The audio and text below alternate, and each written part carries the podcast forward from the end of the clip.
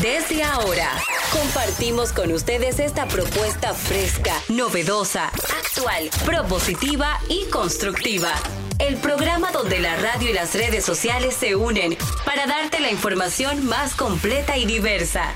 Bienvenidos al mediodía con Mariotti y compañía. Al mediodía, al mediodía, al mediodía con Mariotti y compañía. Al mediodía, al mediodía, al mediodía con Mariotti y compañía. Si tú quieres disfrutar de foros alternativos y de twitteros rankeados, este programa es tu amigo. Tu revista meridiana para el talento una vía, para radio y redes variadas y con la canción del día. Al mediodía, al mediodía, mediodía con Mario y compañía. Al mediodía, al mediodía, al mediodía con Mario y compañía. Si tú quieres disfrutar de página para izquierda, en la calle y el hogar, por eso no te lo pierdas. Para que hablemos un poco de salud y nutrición. Vamos allí camino propio de moda y decoración. Al mediodía, al mediodía, al mediodía con Mario y compañía. Al mediodía, al mediodía, al mediodía con Mario y compañía para que hablemos aquí de la educación vial. Siete preguntas y un chin, los pioneros y algo más. Para que hablemos de... Hola, mediodía, saludos, mediodía, sean todos bienvenidos a su programa preferido de este horario, al mediodía con Mariotti y compañía, donde ponemos alas a las palabras para llegar hasta ustedes con información sin sufrición y diversidad divertida. Un servidor quien les habla, Charlie Mariotti Jr., feliz agradecido de estar con todos ustedes, de que nos premien con su sintonía este 19 de septiembre. Hoy es martes, arrancó la semana con buen pie, entre nubes y entre sol. La capital dominicana está encendida. Con nosotros, Darian Vargas. Feliz y contento de vivir en el país con más nacionalistas. Yo tenía tiempo que no veía tanto nacionalistas en un país y contento porque por primera vez en toda la historia desde mi nacimiento, que tengo 32 años, que veo que blancos, azules, verde, morado, amarillo, naranja, todo el mundo apoyando a su presidente. Primera vez que veo eso. Así que me siento ser. contento de estar en el mejor programa, que no hablamos mala palabra y se la ponemos a su mente. Todos tenemos que ser nacionalistas. Yo creo en el nacionalismo, pero no en ese nacionalismo no. tergiversado, en ese nacionalismo que sale de la xenofobia, que sale del odio. Yo creo en el nacionalismo definido como el amor por la nación, como el amor sí, por la patria. sí. Como un nacionalista no de esa naturaleza, yo me defino. Yo amo la República Dominicana. Carlos Mariotti. Buenas tardes, buenas tardes a toda la audiencia del mediodía que siempre nos acompaña en este esfuerzo de diversidad divertida, información sin sufrición y tengan siempre pres- presente que ustedes son su propia planta. Riéguense, háblense bonito para que florezcan. Bien, oiga qué frase, compadre. Ustedes son su propia planta. Habló la orquídea de este programa. Jenny Aquino con nosotros. Muy buenas tardes, señores. Entonces es rarísimo, no sé por qué. Muy buenas tardes, señores. Gracias por estar en sintonía con nosotros al mediodía con Mariotti y compañía. Les tengo una muy buena noticia y es que hoy es el Día Mundial del Aperitivo. ¿Se acuerdan qué es eso? ¿Se animan a probarlo? El Día Mundial del Aperitivo da paso a poner en valor este momento de un consumo tan característico de la cultura española, sobre todo, y de su gastronomía. La palabra aperitivo proviene del latín tardío aperitivus, cuyo significativo, cuyo significativo es que tiende a abrir. Consiste en una comida ligera que se sirve para abrir o provocar apetitos del almuerzo o la cena.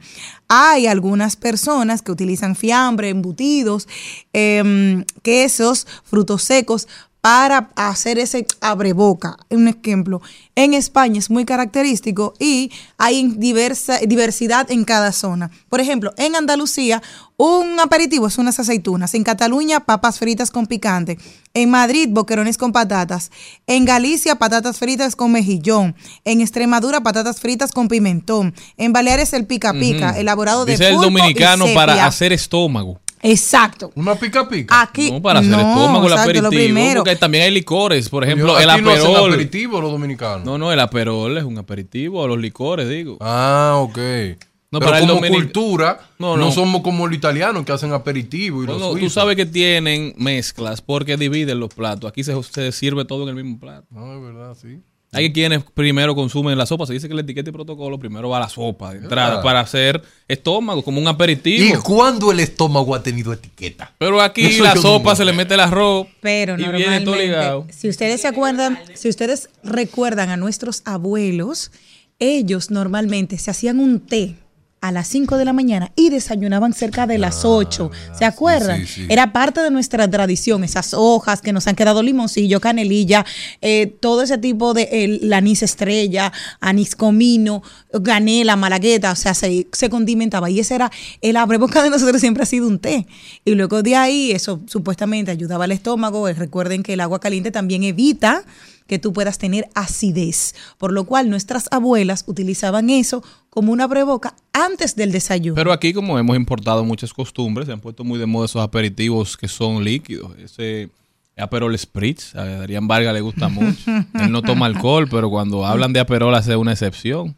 También el Negroni, ¿verdad? Con Ese. su Campari, te gusta ese. Le gusta mucho un jugo de uva que venden en Barelo. Pero No, con co- vodka. pero con el abuso que Pero cometió con hacia mi vodka. persona ese día. Varias veces lo cometí, abuso, pero tú eh. seguías con- Un bebiéndote. abuso hacia mi Pero lo persona. sigue cometiendo. Un jugo de uva y yo me paré al baño y ese señor aprovechó la mitad del jugo de uva la cambió por Y mira, yo me di un trago y bueno que sabía. Te diste otro. Señores, este programa tiene que comenzar. Muchísimas gracias por estar con nosotros. No se muevan de ahí, que ya arrancamos.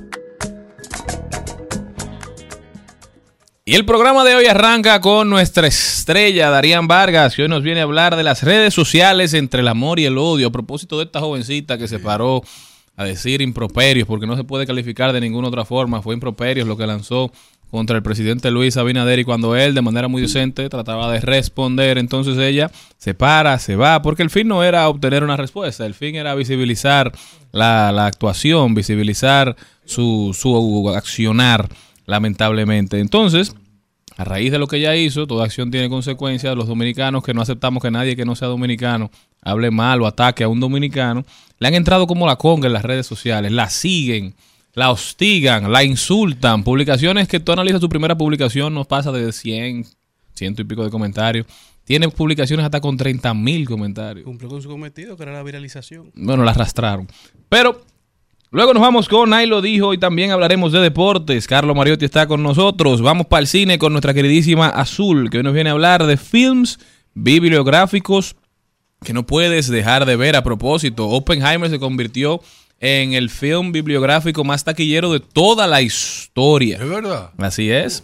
Rodaremos por el mundo, anal- analizaremos las principales tendencias en las redes sociales en Trending Topic y en Salud y Bienestar. Hoy estará con nosotros la doctora Mónica Mejía Lluveres. ¿Cómo saber cuando atraigo personas narcisistas? Oiga, eso. Buen tema.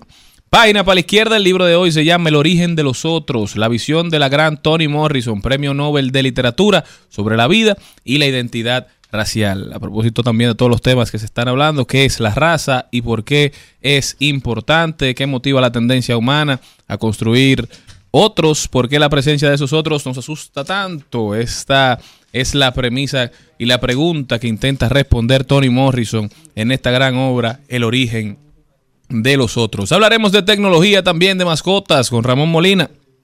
¿Qué hago si mi perro no quiere salir a pasear a la calle? Señores, eso es mucho más en su programa preferido. No se muevan de ahí.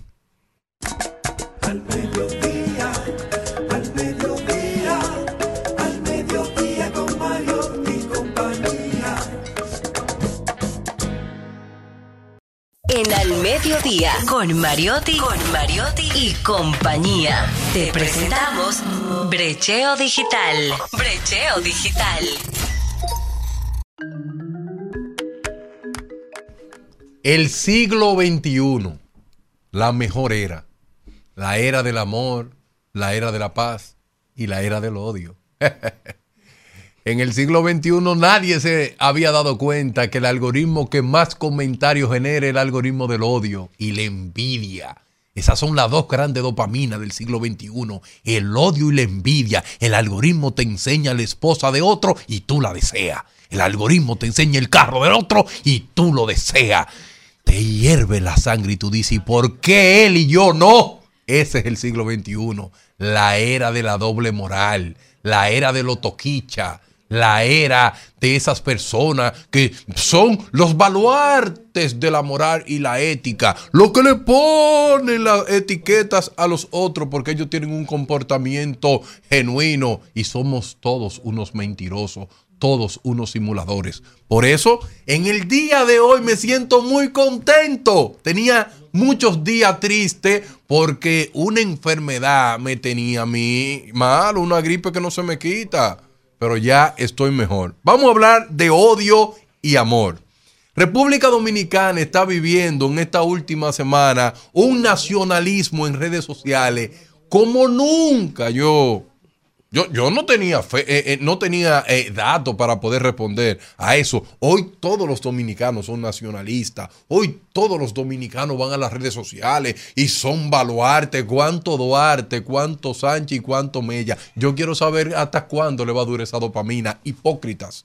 Porque la patria se construye con mucha educación, con aportar Usted yendo a las redes a, tirar todo ese tipo de odio, eso no aporta a nada. Pero eso no importa. Que el nacionalismo esté a flor de pie, eso es bueno. Que la nación se sienta unida, también es bueno. Pero yo me quiero concentrar en una filósofa que ayer se hizo virar. Ella se llama Lizzie George Griffin, una filósofa de la Universidad de Columbia, un estudiante. Oye, ¿de dónde? De una universidad que de élite, ¿verdad que sí? Una Ivy no es. Una Ivy League, claro Una Ivy sí. League, una universidad que ahí solamente van las personas que tienen alto nivel académico. Y esta joven trató como...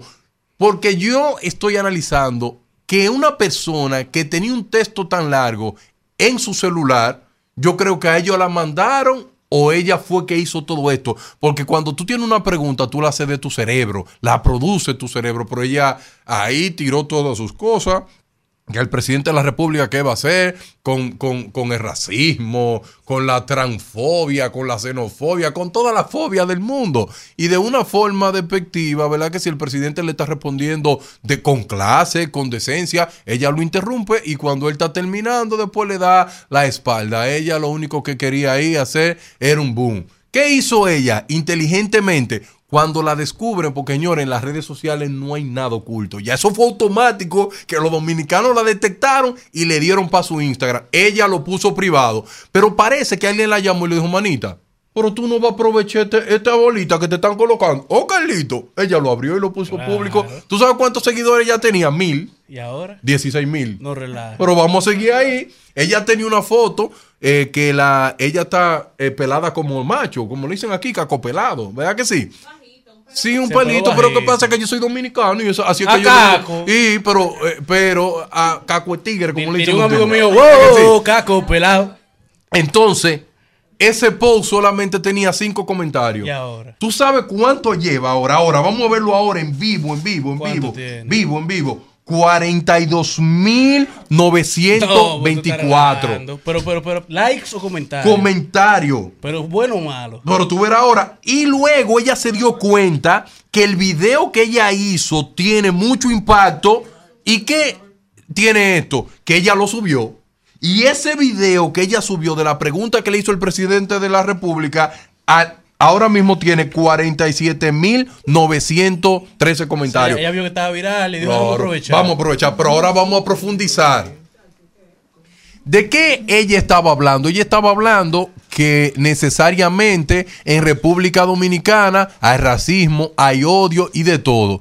Oh, pero una forma increíble. Ahí estaban, oye, Fuerza del Pueblo, PLDista, PRMista, Opción Democrática son los únicos que no están. Todos los partidos políticos se olvidaron de sus colores y fueron a defender a su presidente. Eso es histórico. ¡Histórico! Cogieron la bandera. Oye, cuando tú ves, si cuando tú ves tuitero el que dominicano se manda entre él. si cuando tú ves tuitero que el día entero no me atacara la figura política defendiendo a su presidente porque la cosa es grande. Ahora vamos a ir- va- vamos a analizar bien. Entonces, el gran ganador de esto fue Luis Abinader. Luis Abinader, el mayor ganador de eso. Que si, si eso se puede traducir a puntos, Luis Abinader seguro creció dos o tres puntos en ese momento. Porque si tú haces una encuesta esta semana, Luis Abinader gana en, en- no en primera vuelta, sino en 500 vueltas. Por eso uno no puede hacer encuesta en momentos como estos. Porque estamos viviendo un momento de, que de mucha emoción, nacionalismo, frontera cerrada y de todo eso. Pero miren acá.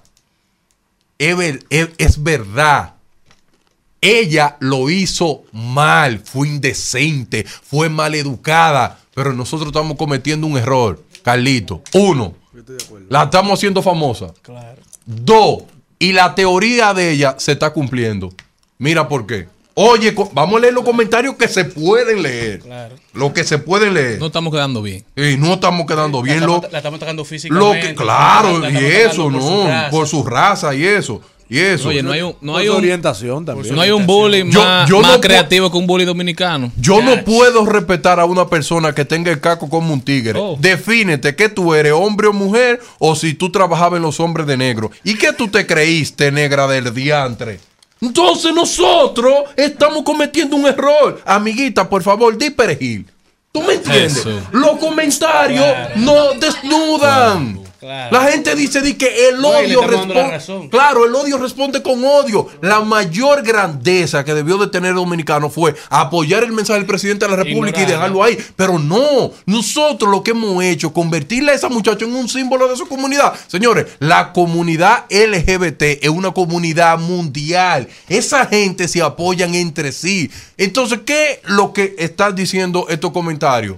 Es verdad que usted está indignado, yo se lo acepto. Es verdad que usted está defendiendo su patria, también se lo acepto, pero hágalo con altura. Porque los comentarios yo no quiero leer, porque hay más comentarios que son sucios que tú dices, pero señor, pero eh, eh, eh, los comentarios Que te no dan a decir promover. que, no se puede y que se ha promover. desvirtuado eh, el- la molestia porque han querido poner como que fue una lesbiana que, que hizo eso contra el presidente. Fue un ser humano Exacto. que actuó de forma incorrecta. ¿Qué importa ahí su orientación sexual o las causas que ella profese? Claro, y muchas personas también tienen la, la virtud de aprovechar este momento para decir cualquier otro tipo de cosa. Pero ahora lo que yo quiero decirle a ustedes, señores, promover mensajes de odio en las redes sociales es más efectivo que promover cosas de amor. Tú sabes lo que es eso, que a la persona le cuesta promover lo bueno, pero no le cuesta promover lo que divide. Y que los mensajes de odio, de odio no tienen un espacio correcto en ningún momento, ni bajo ninguna circunstancia. Claro que no. Y la gente se puede estar preguntando, Carlito, al inicio ella seguro decía, diantre, me van a acabar. Pero cuando leyó esos comentarios dijo, no. Ahora es. Ahora es porque cuando yo sé que ella, esa muchacha, está esperando que se acabe todo, ¿verdad que sí?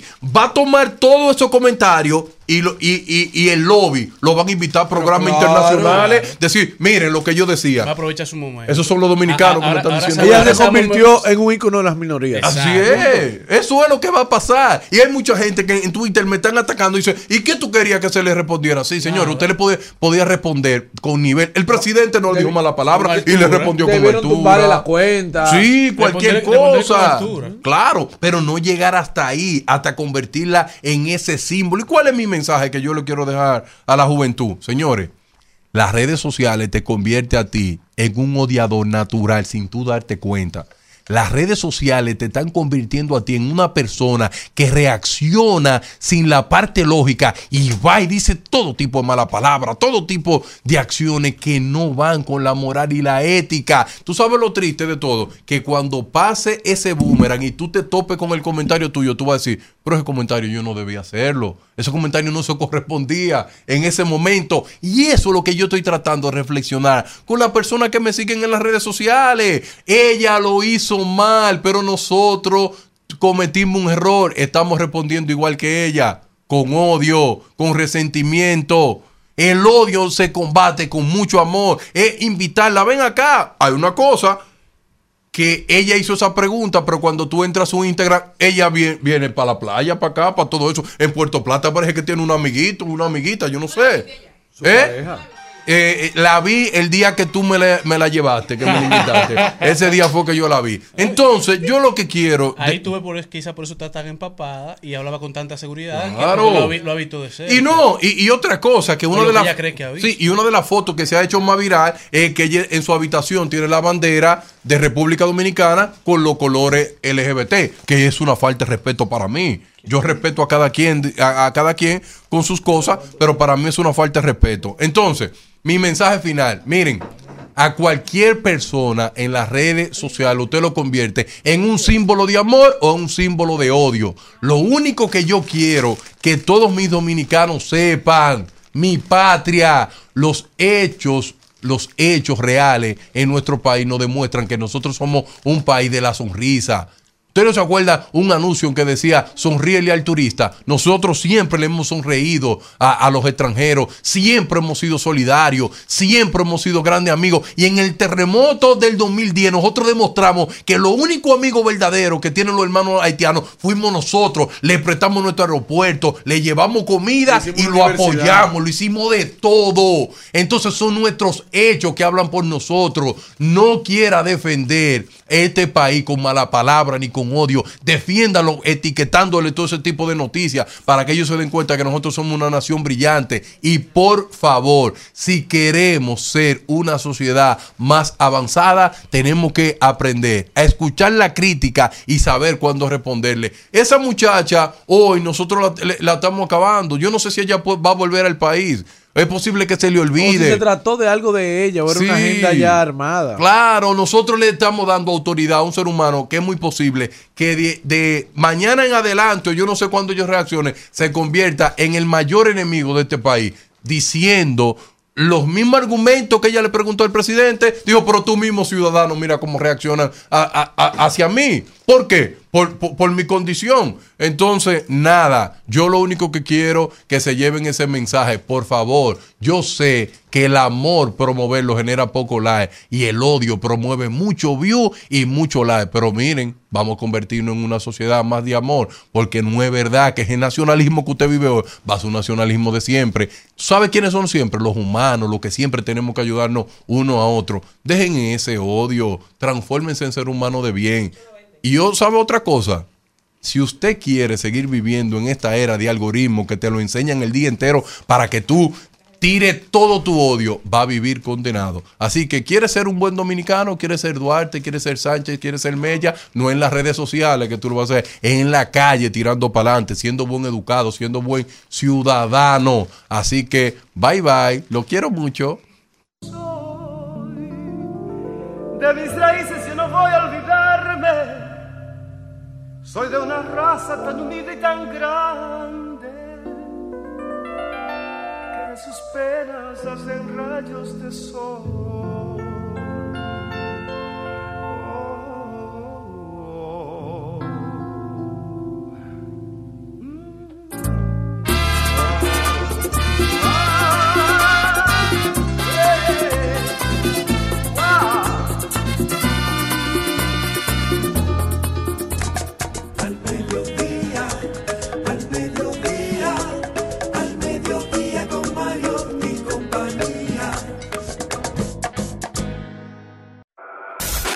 En al mediodía. ¡Ay! Lo dijo. Ay, lo dijo. ¡Ay! Lo dijo. Ay, lo dijo. ¡Ay! Lo dijo. ¡Ay!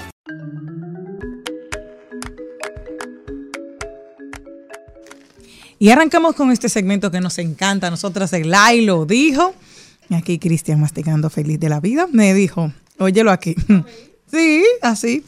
Pero nadie sabe Me dijo, oye, que no. Claro que sí, mira, mira qué lindo se ve. Sí, pero lo dijo ya. Oye, me dijo, me muero por verte. Y supongo que se murió porque nunca nos vimos. yo no creo, yo no creo, no, yo no, no, yo no creo que, ay, nos juntamos. Claro, nos vamos a juntar, ay, sí nos juntamos. Adiós. Yo, yo te voy a decir, Olvídate. como una persona que da cotora cuando está aburrido. Como un fiel deportista del aburrimiento. Eso es parte del deporte. Mm. Tú, tú- tú te puedes pon- ponerte a flirt, a enamorar a gente aburrida. Eso es normal. Mm. Eso es parte. Claro, tú tienes que acostumbrarte cuando tú andas, marineros somos en el mar andamos. Mm, Ahora, el que lo dijo fue Bob Marley. Bob Marley dijo, los verdaderos amigos son como las estrellas. Solamente los ves cuando está oscuro a tu alrededor. Ese Ese tipo era duro, duro. Y Oye, y Me tú sabes una cosa que me encantó de en una en una canción que él dijo que él no le tenía miedo a la bomba atómica, que él le tenía miedo era al tiempo. Eso era increíble, ese tigre era un león. Y yo tengo otro ahí lo dijo que lo dijo mi ídolo, Kaylin Acosta. Acabo de ver eh, acabo de ver mi vida pasar frente a mis ojos. Una cucaracha voladora me atacó cobardemente por la espalda y fue y fue un horrible momento. A ninguna persona le deseo esto Es que me acaba de ocurrir, incómodo. pero sí se lo deseo a Lizzie Griffin. Esa fue la muchacha. A la muchacha. Qué linda loco. Señor Mariotti, un, nuestro representante, nuestro ídolo. El abusador. Que andamos hoy vestidos de la marca Sí, de sí, hoy. en apoyo. La marca que da para. ¿Qué fue lo que pasó? ¿Qué fue lo que dijo el lápiz? Que en el Alofoque parece que dijo algo en contra de los No, pobres. tú sabes que el mayor promotor la, De lápiz es Alofoque. Entonces Alofoque vive hablando del lápiz, entonces el lápiz a veces le dedica un poco de tiempo y le responde. Entonces en estos días le dedicó un tiempo y le respondió. Y, le, y yo vi uno de los posts y dentro de lo que le dijo fue que eh, Alofoque está hablando como de un canal de distribución con la cerveza. Y el lápiz dijo, ¿de qué canal de distribución tú me estás hablando? Si tú estás hablando de una marca que no es tuya y las marcas mías son mías. Así es. Sí, porque que, lo que pasa es que el lápiz tiene una condición que el lápiz no es un rapero común. Su tigre eh, tiene capacidad mente es un el- filósofo. El, el- mi el lápiz tiene tres personas. El lápiz tiene el lápiz y tiene a Abelino le- y tiene el empresario. El empresario, eso es verdad. Eso es verdad. Les tengo otro ahí lo dijo. Aquí para que nos divirtamos un poco. No sé cuáles de ustedes están en la misma situación que yo. Ahora mismo tengo más fantasías económicas que sexuales. Ya. Todo el mundo, si yo me ganara un dinerito, tú empiezas a imaginarte en esa piscina nadando, sentada con una piña colada. Tú estás, eh, dime tu fantasía ahora mismo económica. ¿Cuál ha sido? Ay, paga esta campaña. Yo con eso tengo. Yo no quiero viaje, yo no quiero ropa, yo no quiero más nada. Bu- bu- buena no es esta, buena es la próxima. ¿Y la tuya? ¿Cuál es como tu fantasía así económica ahora mismo? Paga mi emprendimiento. No, tú ves, me encanta. ¿Y la tuya, Darían? ¿Tú sabes cuál es una de las fantasías que yo tengo? Vivir como me da la gana, pero a veces me levanto así y, y cuando tengo deuda tengo que adaptarme. Porque el que tiene deuda no vive como me da la gana. ¿Cómo, cómo que te dice la Leti? Ay, no puedo decir. Bueno, entre, entre mis fantasías así económicas está ese apartamento en un piso alto, de tres habitaciones, dos baños, dos parqueos. Donde yo vivo. Mi amor, ¿por qué yo no voy a vivir sola? Se te olvida. Claro, entonces tengo que tener dos parqueos, el mío, el de mi marido. En Ahora, algún momento, oye, ¿verdad? oye, oye, Así como yo sensualmente, teniendo, yo tengo un reproductor LP en mi casa y aún no lo destapo porque quiero que sea de mi hogar definitivo. Entonces, esas son mis fantasías económicas hasta Oye, el oye, momento. te lo dijo del guaromántico, que ese es mi patrocinador oficial. ah, sí, este ese te gusta. A mí me gusta Merlina y tú eres guay romántico. Él le hace la pregunta, ¿y cómo es tu ex? Y él dice, pues, me mandó un mensaje. ¿Te lo leo? Sí, ok. Feliz aniversario de nuestro rompimiento. Recuerda que una novia es para un rato, pero un ex es para toda la vida. Te quiero mucho. Ay, Dios mío. Ay, Dios. Hay mucha gente que sufre. Mira, tú sabes qué? Que mi prima, la querida, la Merlina, dijo lo siguiente. Malena va a hacer lo siguiente en Facebook. Oye, me voy a cambiar el nombre en Facebook y ahora me pondré Nadie. Y le, y le daré me encanta todas tus fotos. Para cuando la veas y te llegue una notificación, leas. A nadie le encanta tu foto. Se mudó cerca de mí, llego en 10, ya no hace falta un GPS, me sale memoria la ruta de su cuerpo. Baby, hello, fue por la historia que subiste a tu close. Vi que estaba sola y que querías bellaquear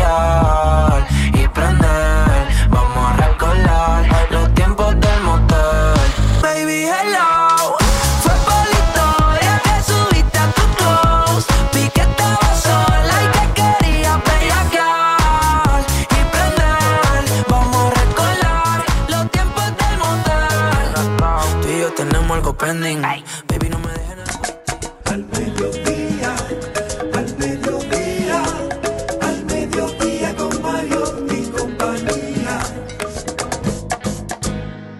El Al Mediodía dice presente. Dice presente el músculo y la mente. El músculo y la mente. Estamos en deportes.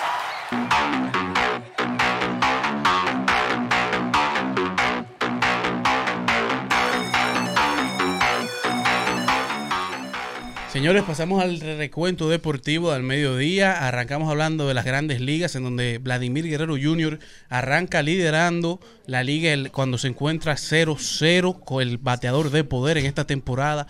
Cuenta con 49 hits cuando se encuentra con la marca 0-0, 0 strikes, 0 bolas, seguido por Acuña Jr., Freeman y Davis. Juan Soto llegó ayer a 100 carreras impulsadas, 100 RBIs en la temporada, el primer dominicano que llega a esta marca en esta temporada y el quinto en todas las grandes ligas, mientras que la, eh, Rafael Devers, los dominicanos están en- a fuego en las grandes ligas, Rafael Devers, el tercera base de los Boston Red Sox y Juan Soto, el outfielder de los Padres de San Diego, fueron electos jugadores de la semana de las mayores, mientras que José Ramírez se une al club de los 200-200, el club de los jugadores activos con 200 honrones y 200 bases robadas, junto a Mike Trout, Andrew McMotion y José Altuve, mientras que Baseball United, la liga profesional de béisbol de Medio Oriente y el sur de Asia, sigue creciendo en su meta de llevar el béisbol a una audiencia de más de 200 billones en toda la parte de Arabia Saudita y demás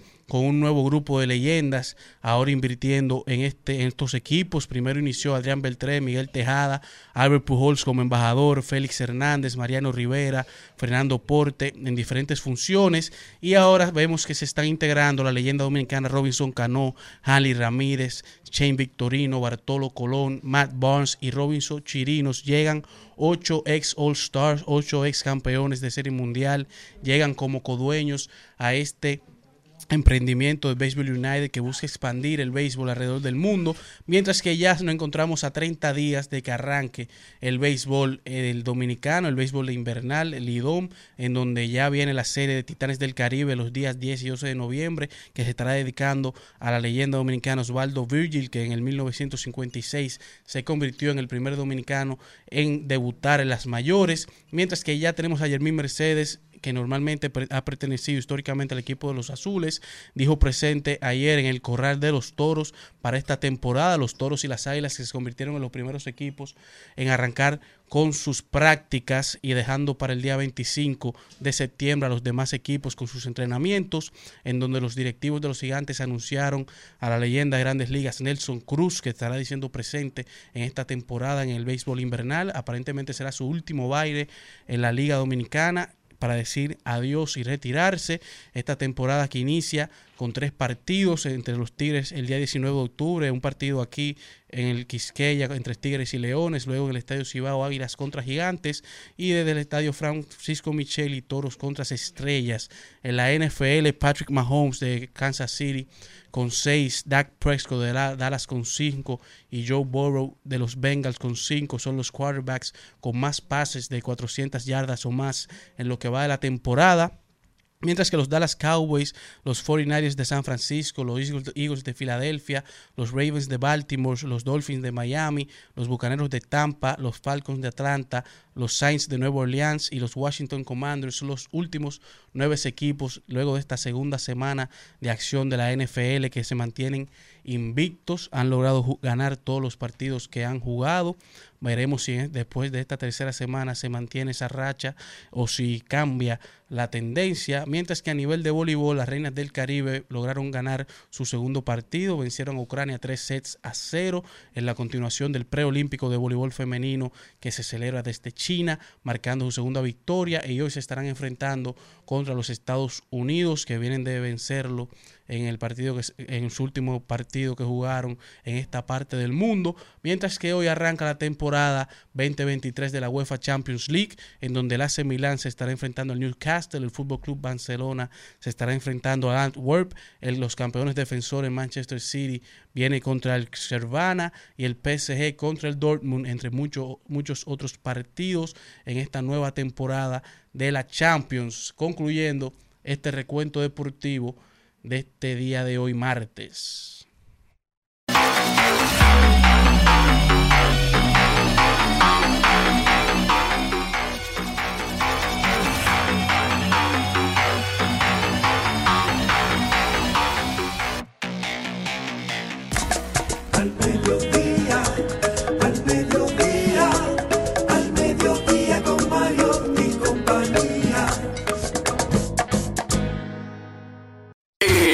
En, en Al Mediodía con Mariotti y compañía. Vamos al cine. Vamos al cine. Vamos al cine. Vamos al cine. Vamos al cine.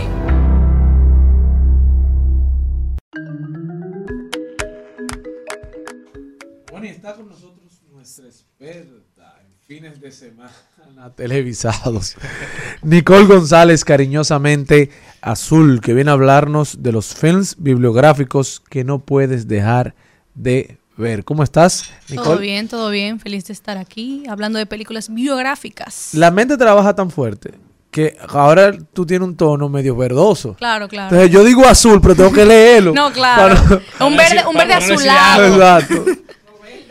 es que se sale, se sale, hay que retocar nuevamente. Pero te queda bien ese Ay, también. muchísimas Le dice. Loki. Wow, sí.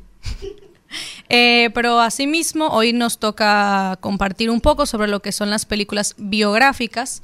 Y justamente me topé con, un- con una frase que cae como anillo al dedo al tema de hoy, que es, una historia de vida siempre será un argumento atractivo para el cine.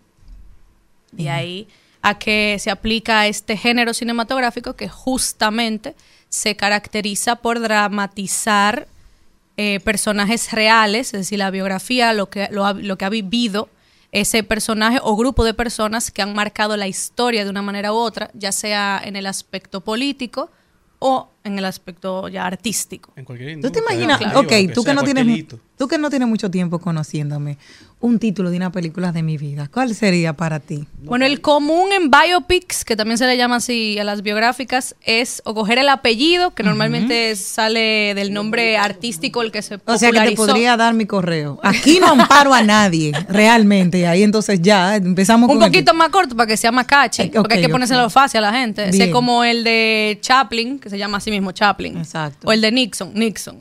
Lincoln. Claro. Eh, Aquí fácil. no. Aquí no. Ese es uno. Ese Ok, catchy. ¿Y cómo sería? Aquí ¿Te imaginas? La intensidad Una- aquí exacto, no. a mí, exacto. Tiene que tener el inicio de la carrera. un No, si camino. incluye, oye, yo te aseguro que si incluye testimoniales de lo que compartimos diariamente Claro, contigo, claro. Tres hombres y un camino. Tiene que tener parte de shorts de, de detalle de la carrera y tu vida, eh, testimonio de familiares, amigos, El compañeros. No, hay uno que se quedó en el camino, sí, claro. Y por eso volví a comenzar de nuevo. Porque hubo Y una persona es. que dijo que yo La, ser- indoma- la indomable Jenny. Hubo una persona que un día. Mil dijo- carreras, una persona. Sí, no, hubo una tercera, podría ser, sí, el doctorado de tu vida. Exacto. Sí, yo creo que sería genial. Porque hubo una persona un día que dijo que yo no iba a terminar el doctorado porque el doctorado era algo muy serio y yo no tenía la capacidad de hacerlo. no y cuando me enteré muchas veces que yo quise renunciar, me acordaba de esas palabras y recordaba los pitchers. El pitcher no quiere que el bateador la saque, Claro. le va a tirar con toda la intención. Entonces tú tienes que encontrar tu motivación. Y en ese momento de odio e ira, lo que hacía era estudiar más duro. Ahora tú no puedes dar toda la frase para que nos roben la, la idea. No. Llévale no, el no, no. título, Porque es una serie, es una serie. Es una serie. hacer el doctorado de tu vida. Cuida, y esa frasecita ahí es la de motivación, no la puedes decir más Claro. Pero continuando con los biopics, em, también resulta que estos son un género cinematográfico súper demandado en los actores. ¿Por qué? Porque resulta que ellos se sienten que tienen la oportunidad de tener el reto y la prueba actoral que quizás todo actor necesite, ya sea para impulsar su carrera, pero al ser un arma de doble filo, puede tanto llevarte lejos como ser el- peor fracaso de, de tu carrera. Porque son personas verdaderas. Claro, Que porque a diferencia conoce. de cualquier otro trabajo de ficción, no diciendo que una película biográfica no pueda tener su aspecto de ficción, sí lo puede Sí, tener. claro. Pero a diferencia de los que son puramente ficción, eh, viene de un guion donde tú no tienes, tú no esperas nada del personaje que tú ves. A diferencia del biográfico, te están hablando de un personaje real que para bien o para mal, para el odio o para la- el, el- el amor, eh, la gente lo conoce. Bueno, y tenemos ahí, por está. ejemplo, el caso de Luis Miguel. Ese film bibliográfico de él hizo que toda una generación lo conociera. Claro. Y una generación pasada que ya conocía al artista, que conociera la, la vida del artista Claro. y se volvieran a enamorar de- del artista. Eh, y conocieran este aspecto de tú querer conectar con la vida Y de, que de esa otra su persona. éxito fue el buen papel del actor. Claro. Claramente. Que ahí viene el asunto de que una crítica, o sea, una parte de la gran crítica de las películas biográficas es también el casting. Cuando el, el deseo de ver, ok, ¿quién es que lo va a interpretar? No, por eso no se parece. No, ese no creo que te dé la talla. Entonces el trabajo, o sea, el reto mayor de la, no solo las características físicas, sino las emocionales y convencerte que ese personaje es la persona. O sea, tú piensas en él o ella y ya automáticamente te vas a esa Claro. persona. ¿Cómo pasa con las siguientes recomendaciones que voy a dar a continuación? De algunos actores que justamente despegaron gracias a esos films. Entre ellos está Robert Downey Jr. cuando interpretó a Charlie Chaplin. Justamente fue, él venía haciendo cine ya anteriormente, pero ese fue su oportunidad y el punto de lanza que lo llevó a ser Robert Downey Jr. Ahí se ve el reto de tener que personificar a este gran, esta gran leyenda del cine mudo. En la O- o sea- o sea- claro, o sea, que, que no es lo mismo actuar que convertirse en otro. Es Porque una cosa convertirse es en otro. Interpretar, interpretar un personaje y otra es convertirse en un personaje que existe y que todo el mundo tiene Claro. una Referencia. idea, y una Claro. referencia sobre ese personaje. Hacerte sentir que realmente cuando tú pienses en él tenga una pequeña incluso confusión de, ah, pero este es no cuál. es. Claro. Por eso que- te empieza a tomar en serio. Por eso que Claro yo que creo que ya ni- eh, el Guasón se tragó a Jan Nicholson, porque cuando él Sí, está en los juegos de los Lakers y yo veo que lo enfocan, yo digo, pero ¿y será que este hombre no ha salido de ese personaje? Yo siento hay que ese personajes tipo que se comen, sí, a la- Pero lo que pasa es que él acuérdate que tiene un proceso de Alzheimer y ya no está igual. O sea, Sí, ya pero, hay eh, na- eh, no hay eh, nada no, Pero ya eso es el método actoral. Pero hay, Eso es ya el método Que- ah, actoral que tú tomas. Tuve el, el Heath Ledger, eh, Jack Nich- Nicholson hace la anécdota de cuando él le preguntó pa- si tomaba el papel o no, él le habló de la maldición del guasón. Correcto. Que era un papel muy fuerte y tú entrar en él como tú te sucumbías y hablan de que dentro de las razones por las que se suicida que fue el su método actoral de cómo él se adentraba dentro del papel y eso lo entró dentro de la Y haciendo ese pequeño paréntesis en eso del guasón, el, el- lo más retador de ese personaje, lo que pasa es que cómo tú interpretas un personaje que no tiene moral Un antihéroe. y, mor- y no tiene moral. Entonces tú Exacto. tienes que jugar entre, ok, esto es lo que normalmente yo sigo, el, el- el patrón no es eso. Yo no siento nada, lo que él es un sociópata, pero a otro nivel. Porque creo que no tendría una clasificación como tal. De de por sí muchos actores y actrices han hablado de, de- de ese problema, de esa incapacidad de, de desprenderse de un determinado personaje. ¿no? Te involucras tanto y son, y la gente a veces no siente que lleva meses trabajando eso. Bueno, Miri, vuelvo y repito el caso de Luis Miguel. Ahora cuando Luis Miguel hace sus apariciones en público, la gente no lo quiere reconocer. No, porque la gente cree que, Que es el de la serie. de la serie. Pero a otra que le pasó en mucho tiempo fue a la misma Jennifer López cuando hizo Selena. Elena. Uno Ah, pensaba en. Selena y lo primero es Jennifer López en tu cara. Y, y o sea. yo pequé mucho porque me gustaba cómo le quedaba ese pantalón.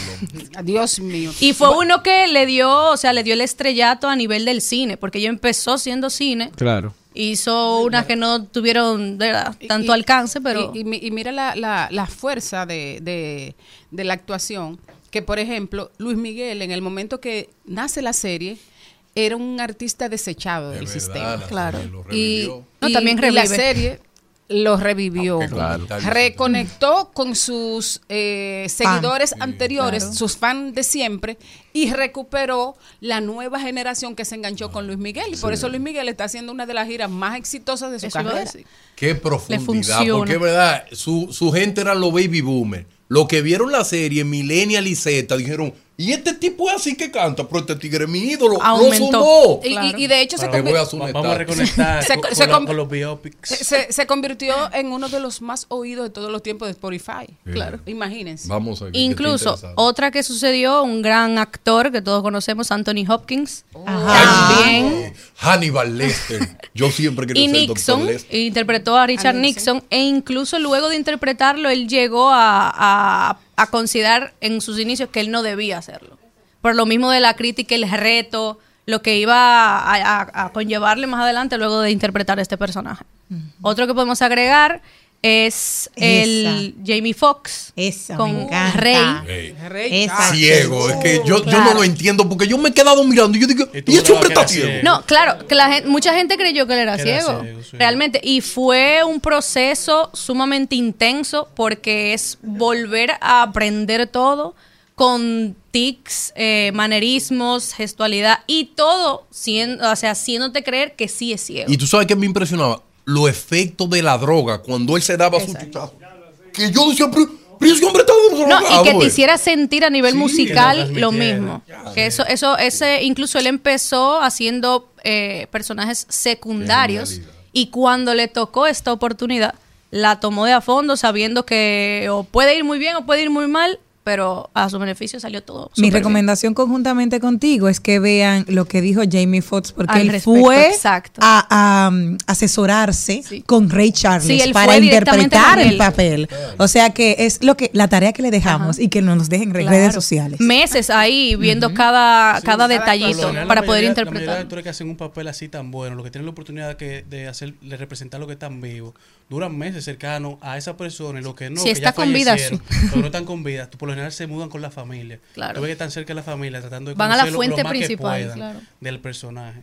Y una última que quiero agregar, que es una recomendación muy personal porque me encantó, es uno que se llama Los Dos Papas, está en Netflix. También tiene a Anthony Hopkins y a Jonathan Price, a uno interpretando a Benedicto XVI y el otro al Papa Francisco. Vemos esta realidad de lo que hubo detrás tanto de la renuncia de Benedicto como en la transición al papado de Francisco.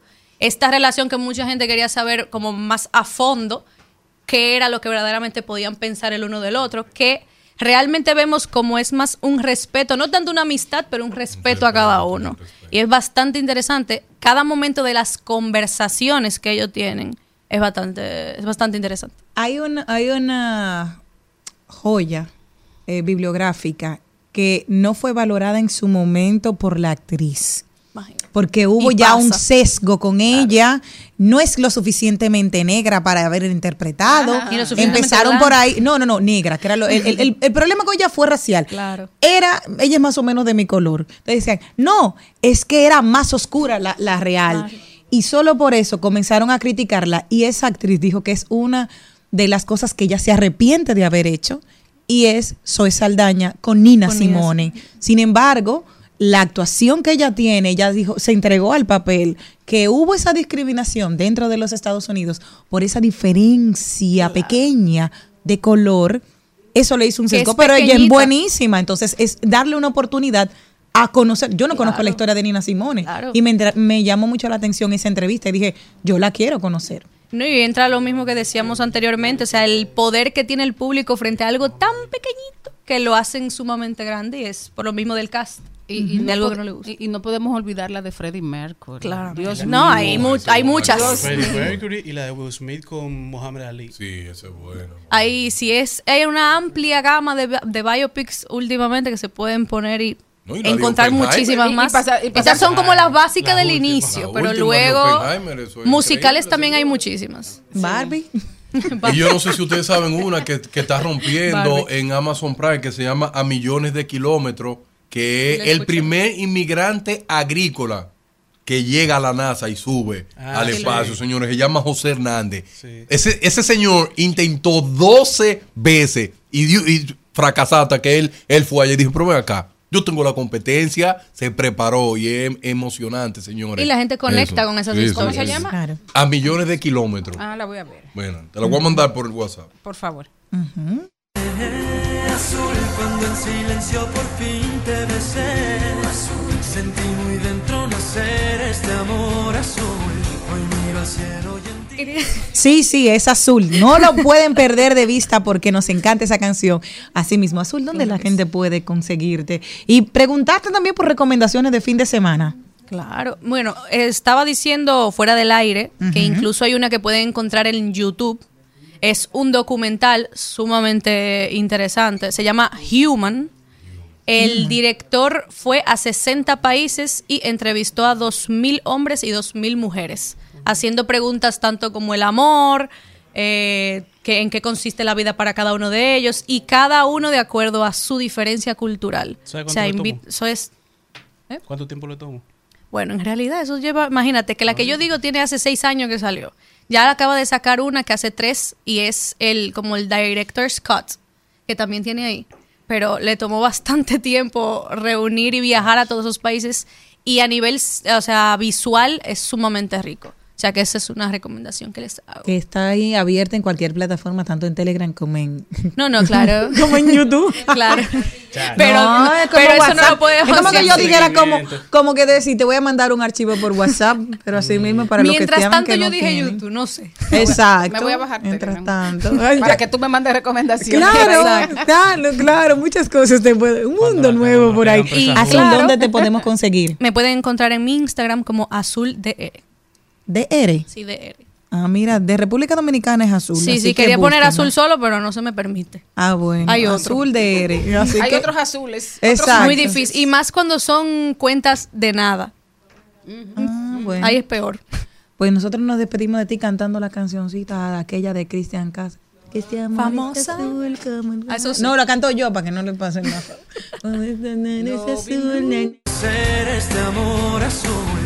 Hoy miro al cielo y en ti puedo ver la estrella que siempre soñé. Azul, y es que este amor es azul como el mar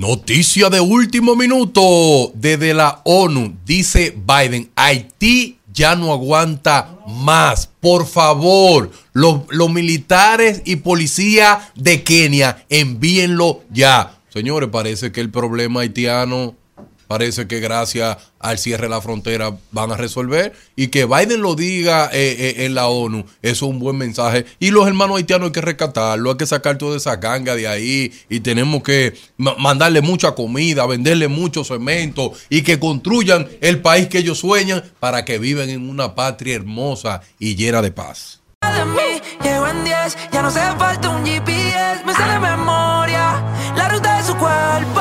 Baby, hello, fue por la historia que subiste a tu close, vi que estabas sola.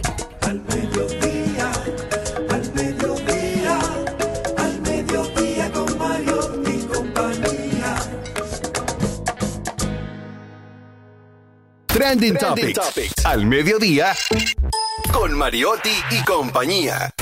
Presentamos Trending Topics. Y a bellaquear y prender, vamos a los tiempos del motel. Baby, hello.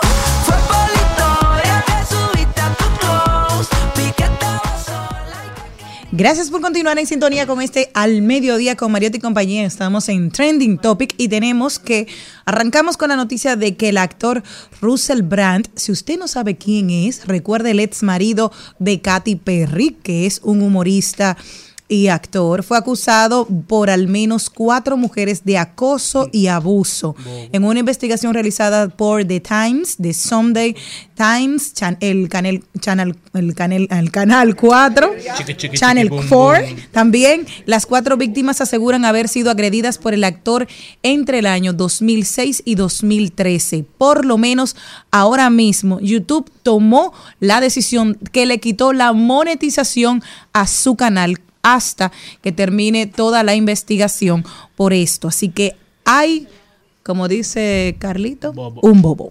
Bueno, y a propósito de Freddie Mercury y Maribel, El, ¿tú te acuerdas? el peine que él usaba para peinarse Sí. su emblemático bigote, Ajá. lo vendieron en el día de ayer en una subasta por 189 mil Y dólares. antes, a veces yo, yo- Un a veces yo creo que, que la vida es injusta, Un mano. peine, yo que quiero ¿Tú un crees que es uno raneando para buscar unos ¿En chelitos? cuánto se venderá con lo que yo me peino la barba?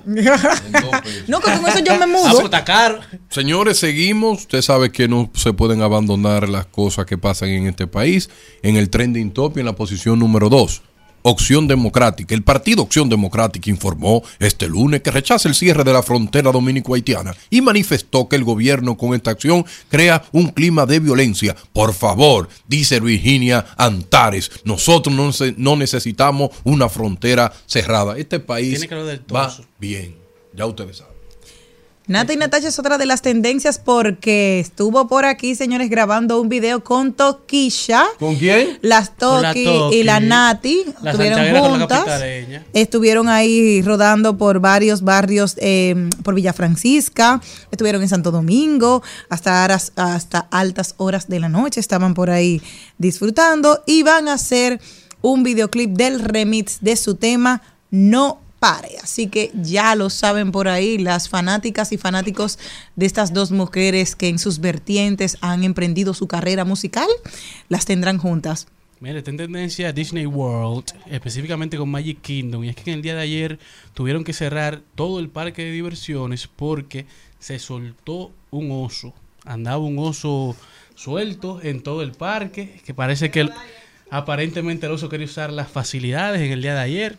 Quería, quería montarse el, el- el- la montaña rusa y demás. Porque Seguro ese oso alto y dice, pero aquí nada más son ustedes que pueden disfrutar del parque y yo. Quería, No. quería comerse una manzana rellena. Hemos visto que el- el- la ul- los últimos dos meses muchos animales han tomado, sobre todo en Florida, que La hace como un calor, salvaje. óyeme, han tomado la oportunidad de que ven una piscina y se, Se meten en las casas y hay una, bueno, el otro día una madre salió luchando y un padre también. He visto dos eventos parecidos, pero es que nosotros le hemos tomado mucho de su hábitat natural. Ellos dijeron, yo estaba aquí primero. ¿Sabes que yo en la Florida no le hago mucho coro a nada que se tenga que ver con agua? No, No, porque eh, y esa gente tiene caimanes coco- salen. cocodrilo de Yo tengo tamaño. un trauma, o sea que tuve la serie de que si es ahí, Miami. Ajá. Y en la piscina. Y, y tú ves que una gente la deja en su casa, en la piscina, va y se tira, hay, hay un cocodrilo. cocodrilo. En el Ay, fondo, yo, tranquilo. Mi respeto. Señores, y en la y- playa, que los, los tiburones ahí en la orilla, no me hable de eso. Y otra cosa, Carlito, que es trending top y en la posición número 8, Juan Soto. Porque Claro, tiene llegó a- a 100. 100 RBIs. Eso quiere decir que él vuelve a la No, y que ayer yo habla- comentaba de que su supuesto año malo, Juan Soto lleva 32 honrones, 100 RBIs, lleva eh, 90 y pico bases por bolas y lleva básicamente uno de los mejores promedios en todas las, las grandes ¿Y ligas. qué más quiere? En su supuesto a- a- ma- año malo. Entonces, muchos jugadores de las mayores quisieran tener la- el averaje que lleva Juan Soto. Bueno, el divorcio ya está en proceso de Ariana Grande, que solicitó oficialmente el divorcio de Dalton Gómez luego de dos años. Yo hacer una pregunta. Lo que no funciona, pues nada, seguiremos caminando hacia adelante. Ah, y ella dijo algo más también, que ella quería ver sus facciones porque ella se estaba poniendo botox desde los 18. ¿Cómo va a ser, Que se lo dejó de poner ya, Que ya se lo dejó de poner, pero vamos a ver si no se le cae la cara por pedazo, porque tú Pero sabes que es muy joven. ¿Cuántas relaciones lleva Ariana Grande en los últimos 10 años? Yo no sé.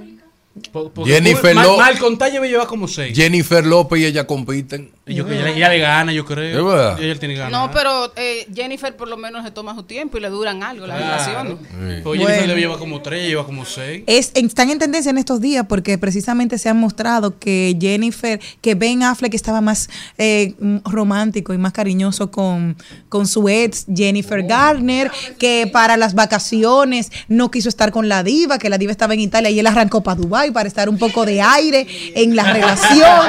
La Así, directa. Tú sabes, a mí me- la Garner me llama a veces, hablamos.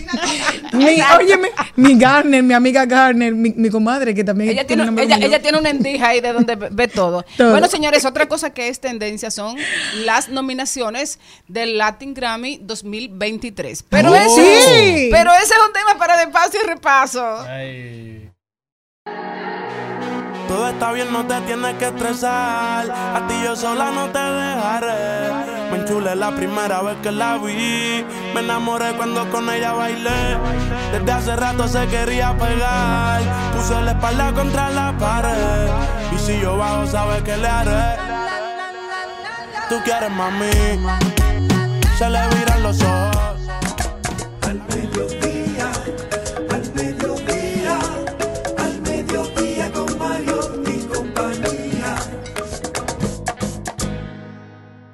paso, de paso y repaso. En Al Mediodía, con Mariotti, con Mariotti y compañía.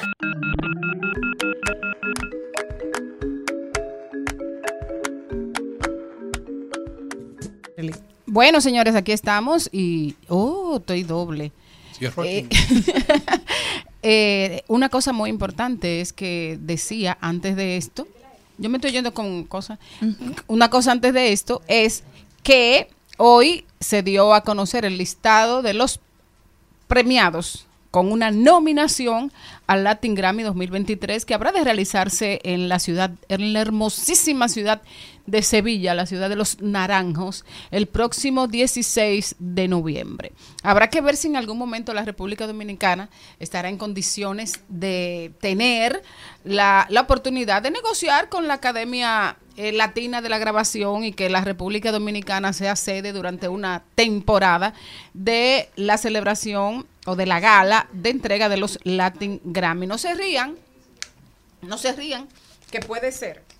Eh, bueno, ya dijimos que este grupo de nominados, según el CEO de la Academia Latina de la Grabación, Manuel Abud, reconoce o refleja a un grupo de creadores que reflejan la excelencia musical y la riqueza de la música latina. Señores, con nosotros tenemos un invitado muy especial para comentar estos estos premios, o sea, estas nominaciones, pero que en el caso de los Latin Grammy y casi en lo de todos los premios, ya una nominación es una premiación, un reconocimiento muy especial. Querido Manuel, ¿cómo estás? Hola, ¿cómo andas, Maribel? Excelente, todo Gusto muy bien. Igualmente, mi amor, te llamo y la gente, bueno, eh, hoy se dieron a conocer los nominados de los premios Grammy, tenemos varios dominicanos eh, nominados. Eh, hay que destacar que en el grupo de mejor álbum de merengue y o bachata tenemos a Manny Cruz con 426, a Manny Manuel desde Puerto Rico con Road Trip, a Trópico Volumen 2 de Pavel Núñez, la Fórmula Volumen 3 de Romeo Santos y a mi manera de Sergio Vargas. Otros nominados. Ahí está. Manuel, cuando se trata de merengue, eh, estamos hablando de, de muchas nominaciones para ti, con Fernando, eh, en cada oportunidad. Decía ah, un periodista, creo que fue Alfonso Quiñones, que sería bueno que separaran la, el álbum de merengue del de bachata, pero bueno, tú, tú, tú más que nadie puedes ilustrar de por qué esta nominación, por qué esta, este renglón está unido y qué debería pasar para que realmente pudiéramos tener eh, más de una cuartilla, más de una casilla Sí. donde los dominicanos pudieran participar. Bueno, eso sería muy fácil si, si todos los merengueros y todos los bachateros se ponen de acuerdo, se inscriben en la academia y logran cada año inscribir no menos de 25 producciones en cada una. O sea, 25 producciones de merengue y 25 producciones de bachata. Esta categoría está unida para poder salva- salvar la categoría y poder tener juntos la, representación dominicana en los premios. Ah, claro, estoy hablando como Manuel Tejada, no como miembro del, del, del, del- del, eh, consejo directivo de la academia, no puedo hablar en nombre de la academia. Lo digo porque realmente fue la manera en que se, pudo lograr tener una categoría de música dominicana, en este caso. Y nuestra música es el merengue y la bachata. Así es. Bueno, tenemos también otras músicas y, y yo me preguntaba y me pregunto y te pregunto porque quién mejor que a ti, eh, que formas parte del, del círculo exclusivo y directivo siempre de, de la academia, es ¿por qué no nominan a la salsa dominicana o la música urbana Te- dominicana? ¿Será que no llega? corri- ¿Será que no alcanza la no- calidad? Te corrijo, yo no soy miembro de ningún círculo exclusivo de la academia. Esa, esa, esa, a, ese, a ese consejo de Trosis al que pertenezco, lo logré en base a todo el trabajo realizado y así mismo puede cualquier dominicano, cubano, donde sea, poder tener la oportunidad de ser miembro de ese comité, eh, digamos, eh, consejo directivo de la academia. Eso, eso no, no se logra por amistad, sino por, por labor. Ay, pero yo no dije que era por amistad, ¿o sí? No. no, dijiste círculo exclusivo y eso no es exclusivo. Bueno, sí, todos- eh, todos es exclusivo, pero por ejemplo, eh, en Acroarte, pueden ah, en todas las instituciones hay niveles y, la- y los niveles se alcanzan a partir del, del conocimiento soy- y del soy- talento, Manuel. Yo, yo soy un miembro más de la academia. ok, La pregunta entonces, sí. ¿Por qué no se premia, por qué no se nominan? eh, nuestros salseros, vamos sí, a empezar por ahí. Bueno, eh, mira, yo no, yo no puedo decir si llegan o no llegan porque no es mi, mi no, no, no tengo la, no puedo hablar de eso, son cosas muy confidenciales. Eh, lo que tienen los salseros dominicanos es que inscribirse, mandar sus productos e inscribirlos. Eh, eh, y es lo único que te puedo decir en este momento. Yo pienso que cada año que llega esto siempre decimos, ah, no tu- tuvimos, no tuvimos, celebramos a nuestros nominados. Yo, yo celebro todos los que han sido nominados este año, ¿verdad? incluso en categorías tan interesantes como la, la folclórica en la que está Vicente García. Para mí eso es extraordinario que Vicente haya logrado una nominación en base a, a- a la música folclórica eh, Dominicana. Creo que que colombiano el disco. Bueno, Pero sí, bueno, pero bien. hay una, hay una mezcla folclórica. Sí, sí. Pero es Bueno, y otra, digo, y otra nominada también que celebramos a Techi Fatule, que entra por primera vez. imagínate, imagínate. Techi entra por primera vez. Sí, sí, sí, me parece bu- buenísimo que ella, que ella puede estar ahí. Pues como te digo, todos los salseros dominicanos tienen la oportunidad, lo único que tienen que hacer es estar en la academia, enviar sus productos eh, eh, y ya, y están en, el- en- en la lista. Eh, eh, al, al final los nominados salen, esos nominados que estamos viendo hoy salen porque todos los, todos los miembros de la academia votantes, ¿verdad? Que están repartidos a partir de en toda Latinoamérica, España, Portugal, Brasil, votan por quien consideran que debe estar en esa lista. Eso no es eh, a dedo, o sea, si, si, si hay salseros que se inscribieron y no salieron, pues eh, es una decisión de cada miembro de, de votante de la academia, pero para lograr votaciones hay que lograr también consenso y, y que todo el mundo apoye la academia. Es la única manera. O sea, Y, y ade- y- además, y además recordar, Manuel, que eh, los premios son un reconocimiento a la excelencia de la grabación. Claro, también. También, por ejemplo, hay- aquí hay un gran grupo de músicos que hacen música alternativa eh, y música folclórica. El Perico Ripiao, que, que pocas veces se ha visto eh, envuelto, ¿verdad? Pero si los músicos de Perico Ripiao no, no producen álbumes y los envían a la academia, pues tampoco van a poder estar y pudieran estar eh, dándole apoyo a la categoría de música de merengue, bachata, ¿verdad? Exacto, porque a lo mejor- y a lo- eh, es un te digo. Sí, es un buen momento para recordar, Manuel, que hace unos años hicimos una, una gestión conjunta con la Academia Latina de la Grabación para explicarle a los artistas dominicanos, a los managers y a toda la industria que las nominaciones vienen a partir de que usted sea miembro de la Academia, no solo que sea claro. miembro, no solo que usted se inscriba, no solo que su manager se inscriba, sino que también en cada oportunidad usted envíe ese producto y lo inscriba y diga inclusive en qué categoría usted quiere, quiere competir, en qué categoría usted piensa que ese disco es una excelencia que debe ser nominado.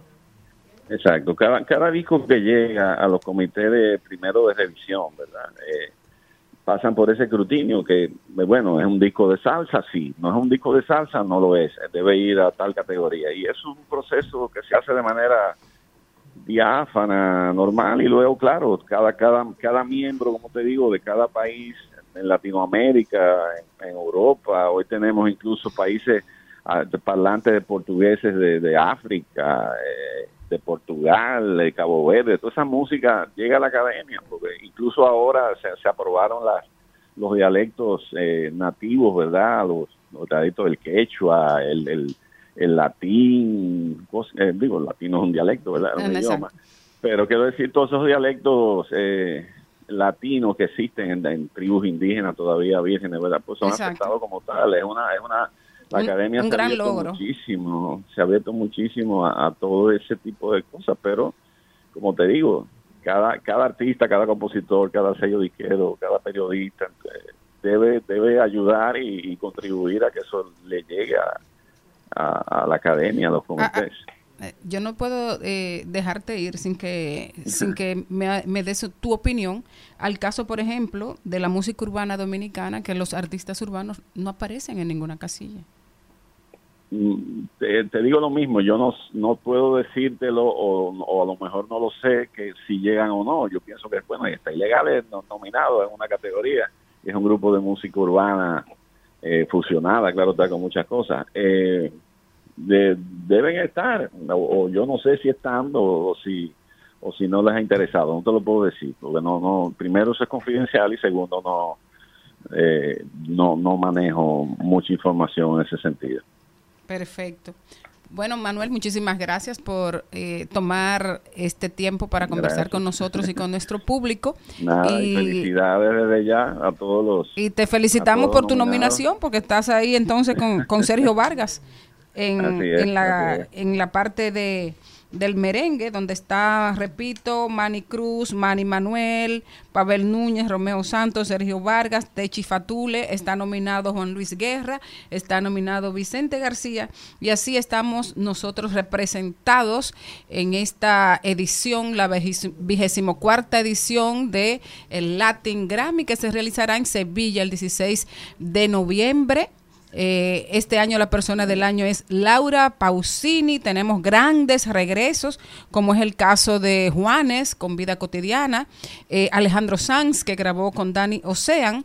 Y la verdad es que Ocean, Ocean. Ah, No importa, eso pero está que yo- bien. señores, yo soy de Monte. Repeat Perdón. after me, Osh. Shiam. Sean. Gracias. Bueno, señores, Ocean. CEO Eh, gracias. no CEO. Gra- hay, hay cosas que no se superan, Manuel. Oye, oíste, es el CEO, no el CEO de la, Ah, dice Manuel que es el CEO, no el CEO. de la academia. E CEO. Pero nosotros tenemos que hacer como los españoles, simplificar esto. Los Uh, españoles todos es. lo pronuncian como se escribe Ah. y, y muerto ese, ese, ese, ese abejón. Pero aquí todos este queremos que hablar inglés. Hay que este poner fefita aquí. Almao, ratón. Com- computer, computer. Maestro, un, habla- un abrazo. Usted me debe un viaje a Salcedo, maestro, a ver su, la, Sí, el museo. Cuando tú quieras. El Museo Doctor Tejada Florentino, sí, ahí está, Museo Escuela. Así Muy es. activo, así que cuando tú quieras, nos vamos. Un abrazo. Semana, fin de semana, cuando tú quieras. Está bien, un abrazo, maestro. Bueno, señores, eh, hasta aquí hemos llegado a la edición de hoy de, de Paso y Repaso. eh, con todas estas nominaciones a los premios y mi felicitación especial a los dominicanos nominados, como el Negrito de Villa, a Techi Fatule que se estrena, y todo lo demás ya son potalitas re- repetidas, pero qué bueno que están ahí, y a Pavel Núñez. Pavel, llame para Sevilla, hombre.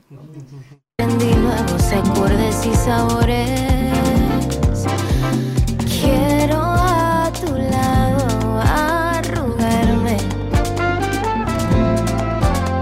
Que el gris envuelva mi pelo y de tu abrazo no soltarme.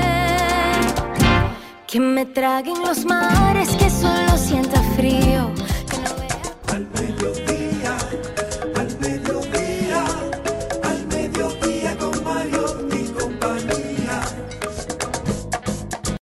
Presentamos 2020. 2020. Salud y bienestar. En Al Mediodía. Con Mariotti y compañía.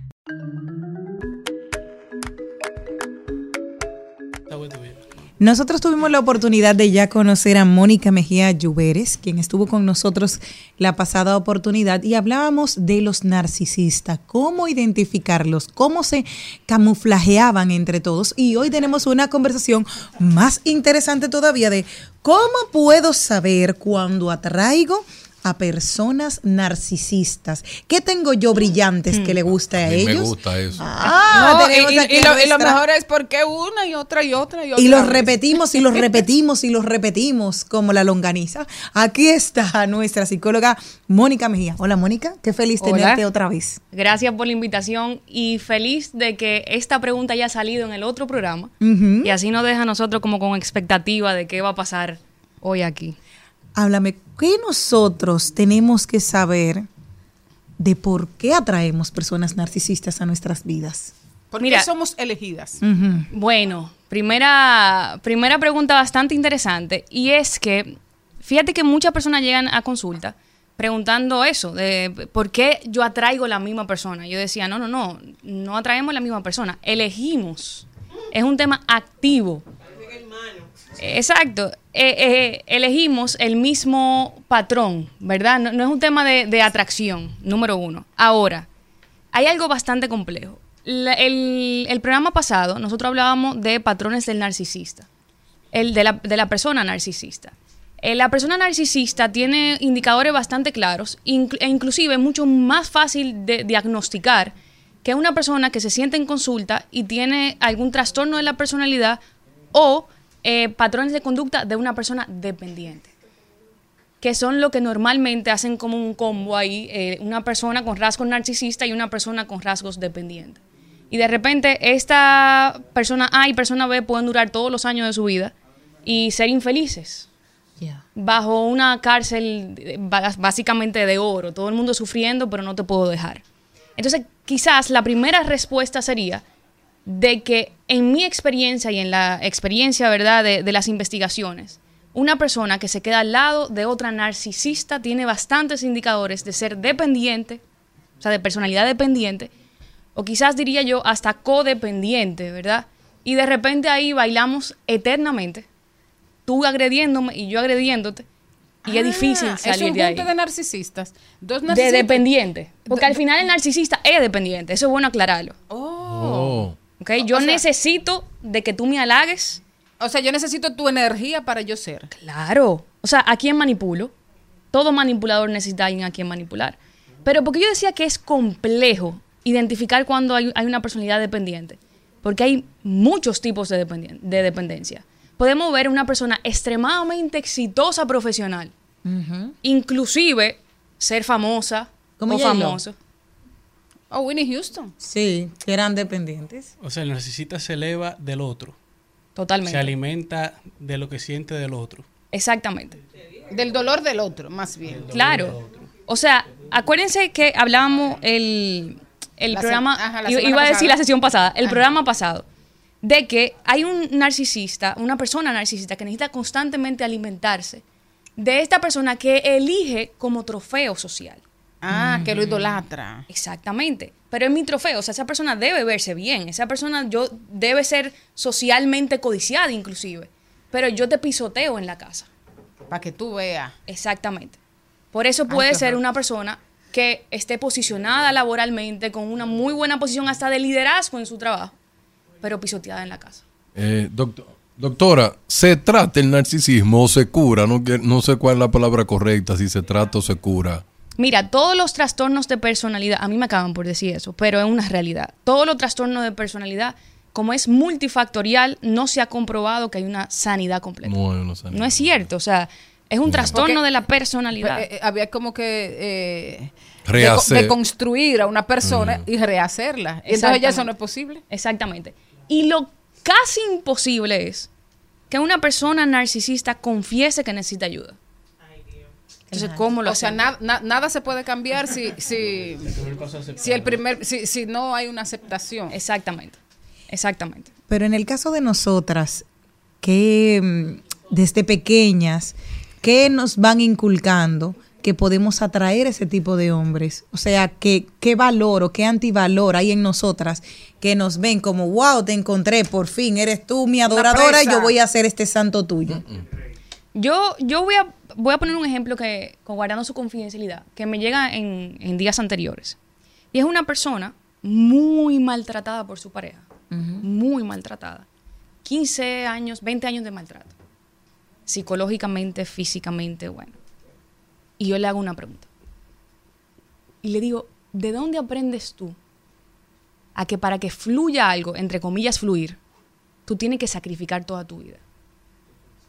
Y hace un, un silencio y, y me dice de mi mamá. Yo siempre vi a mi mamá sacrificándose toda su vida, o sea, dejó trabajo, dejó todo, para girar en torno a una sola persona que era el papá. Entonces, en, en lo principal, o sea, eh, mi primera respuesta sería ver qué modelo hay en la casa de figura de autoridad que enseña esto.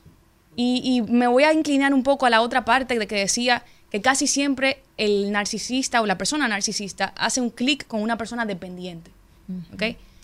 Esa dependencia, esa personalidad dependiente, casi siempre se ve modelada en casa, número uno. Pero número dos, también hay algo cultural constantemente que te dice que para que algo funcione, tú tienes que aguantar agresión. Sí. O sea, quédate y, y- y- e inténtalo, inténtalo, inténtalo, inténtalo, no importa a costa de qué.